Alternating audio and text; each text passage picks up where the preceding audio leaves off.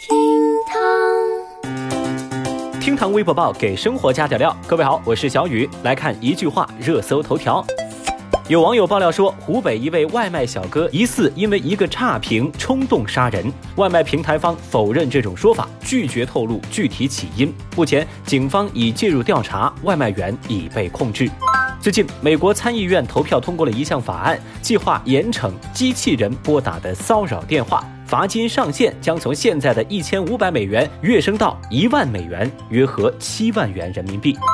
德国全球人口基金会发布统计数据，截止到二零一九年底，全球人口总数将达到七十七点五亿，至二零二三年，全球人口将达到八十亿。联合国人口预期报告估算称，二零五零年，世界一半的人口将聚集在印度及非洲等国；二零二七年，印度人口或超中国。微博五百九十四万人关注，高以翔百度百科。二十二号，有博主在微博上发布演员高以翔百度百科人物逝世这一部分的内容截图，指出高以翔逝世过程的相关描述现在遭到了篡改，新版本的描述刻意模糊了事件的时间线，弱化了《追我吧》节目的难度和强度，又突出了现场工作人员施救的及时性。这名博主怀疑被更改后的描述意在给某电视台开脱责任。经过这名博主的摸排搜索，锁定了一个叫做 Stone 青雨二零一三的百度账号，就是他把高以翔百度百科的内容悄悄的做了更改。而顺着这条线索，大家发现，在百度百科当中，有关这家电视台的所有节目、导演等词条，皆为此人创建，并且不断在对相关词条进行维护。这个账号还早早的为这家电视台在鼠年春节将播出的新节目创建了词条，还补充了独家的预告信息。哦，由此大家怀疑，这个百度账号哪怕不是这家电视台的，也跟这个电视台有着千丝万缕的联系。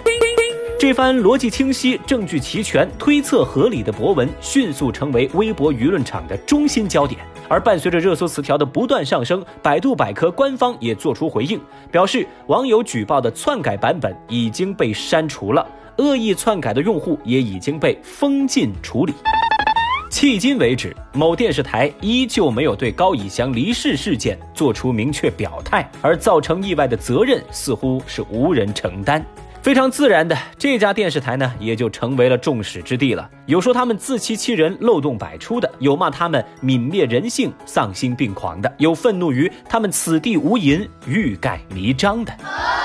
现在在微博上已经掀起了新的一轮抵制这家电视台跨年晚会的声浪。至于当初网友们在网上针对这家电视台的二十问，到今天依旧没有回声。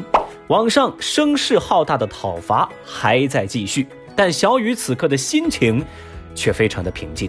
原因非常简单，劳烦现在正在听节目的您拿出手机，打开百度百科，搜索魏则西，答案早就写在那里，但真相也早已刻进了我的心里。微博五百零四万人关注，刘鑫账号被封，江歌案您听说过吗？在江歌遇害一千一百四十三天之后，有网友发现，三年前江歌案当中的当事人刘鑫已经改了新的名字，并且他的微博账号已经拥有了三十二万的粉丝。在他发布的长文之下，居然还有五万多元的打赏，俨然成为了一名微博大 V 啊！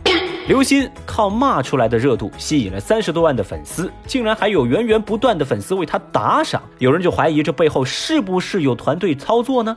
强大的微博网友们发现，在刘鑫之前的微博文章当中，经常跟几个微博账号互相点赞评论，几乎就是这个账号刚发了一个内容，另外几个账号就会在几分钟之内转评或者是点赞，而这些内容都是对江歌母亲的反驳和讽刺，甚至是对他的人身攻击。有网友爆料说啊，其实相关的这几个加微大账号背后都是同一个人，或者说是同一家公司在运作。于是呢，大量网友以消费留日学生刑案被害家属为理由，举报了刘鑫的微博账号。很快，微博社区发布公告，刘鑫的账号确实存在违反规定的情况，现在已经予以封禁。对此啊，微博网友们那叫一个喜大普奔。有人就说啊，渣浪可算做了件人事儿啊。有人则愤怒地表示，打赏刘鑫的，为他做流量的，你们这些人不怕报应吗？我才有能下来。唉，三年前全网震惊，姜母难以承受丧女之痛。三年后难以置信，刘鑫改头换面，生意兴隆。小雨，我现在非常困惑，互联网的记忆真的只有七秒吗？微博三百一十一万人关注，下届考研生提前一个月占座。考研终于是结束了。日前，山东烟台一高校的考研学生在离开之后，在他们下一届还想考研的学弟学妹们就开始来占领考研教室的座位了。有学生表示，考研自习室那是一座难求啊。有的人花钱都不一定买得到。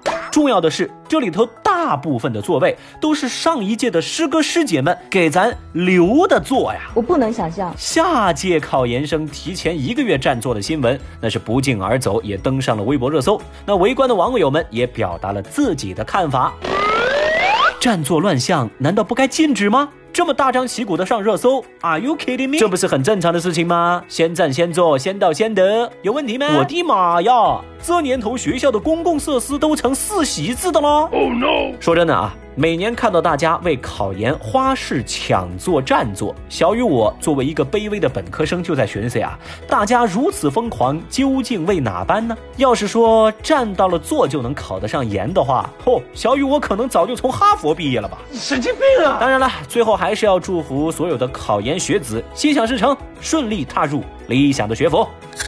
微博二百零二万人关注，高校设网红培训班。之前，哈尔滨科学技术职业学院新媒体主播人才培训班开班了。这个所谓的新媒体主播人才啊，说白了就是学校要培养网红。哦，对了，授课的老师就是网红。胆大呀！网红们在这个培训基地现身说法，教学生们卖货的技巧。据了解，参与培训的学生考试合格之后，将会获得相关部门颁发的合格证书。这个呢，在国内尚属首次。嘿，那现在问题就来了，各位，您支持高校开设网红培训班吗？节目下方评论区一块儿来说说您的看法吧。支持的扣一，不支持的扣二呗。